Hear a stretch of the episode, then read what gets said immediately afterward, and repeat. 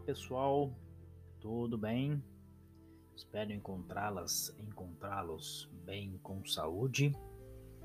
Bom, dando seguimento à leitura do livro de Gibran Khalil Gibran, o profeta, vamos para o quarto tema. O quarto tema, ele vai falar sobre a dádiva. Vamos à leitura. Então, um homem rico disse: Fala-nos da dádiva.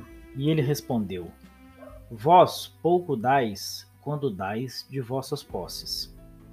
É quando dais de vós próprios que realmente dais. Pois o que são vossas posses, senão coisas que guardais por medo de precisardes delas amanhã? E amanhã? Que trará o amanhã ao cão ultraprudente que enterra ossos na areia movediça, enquanto segue os peregrinos para a Cidade Santa. E o que é o medo da necessidade, senão a própria necessidade?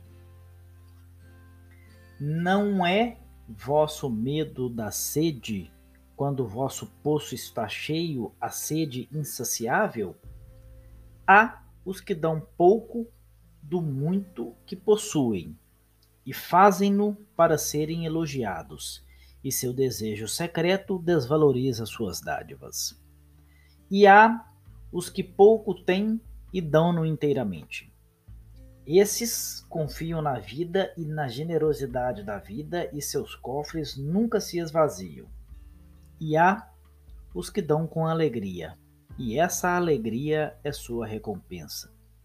E há os que dão com pena, e essa pena é seu batismo. E há os que dão sem, se, sem sentir pena, nem buscar alegria e sem pensar na virtude. Dão como, no vale, o mirto espalha sua fragrância no espaço. Pelas mãos de tais pessoas, Deus fala, e através de seus olhos ele sorri para o mundo. É belo dar quando solicitado, é mais belo, porém, dar sem ser solicitado por haver apenas compreendido.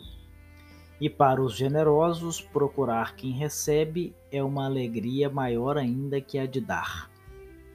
E existe alguma coisa que posseis guardar? Tudo que possuis será um dia dado. Dai agora, portanto, para que a época da dádiva seja vossa e não de vossos herdeiros. E vós que recebeis, e vós todos recebeis, não assumais nenhum encargo de gratidão, a fim de não pordes um jugo sobre vós e vossos benfeitores. Antes, erguei-vos junto com eles sobre essas asas feitas de suas dádivas. Pois, se ficardes demasiadamente preocupados com vossas dívidas, estareis duvidando da generosidade daquele que tem a terra liberal por mãe e Deus por pai. Dizeis muitas vezes: Eu daria, mas somente a quem merece.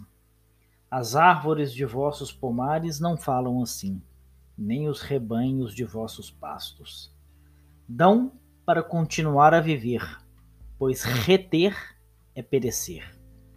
Certamente, quem é digno de receber seus dias e suas noites, é digno de receber de vós tudo o mais.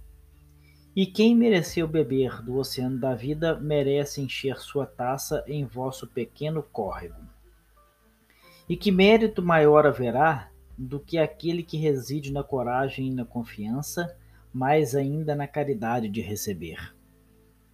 E quem sois vós para que os homens devam expor seu íntimo e desnudar seu orgulho, a fim de que possais ver seu mérito despido e seu amor próprio rebaixado?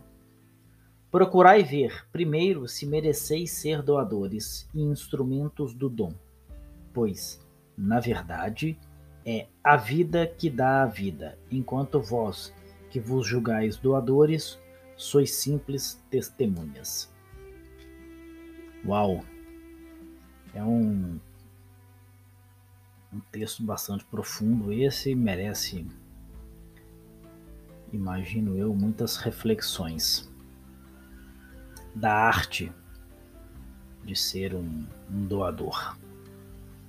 Fim. E a rima, como prometida sempre, entrou pelo pé de pinto, saiu pelo pé de pato. Quem quiser me conte quatro. Entrou pelo pé de pato, saiu pelo pé de pinto. Quem quiser me conte cinco. Luz, paz e bem.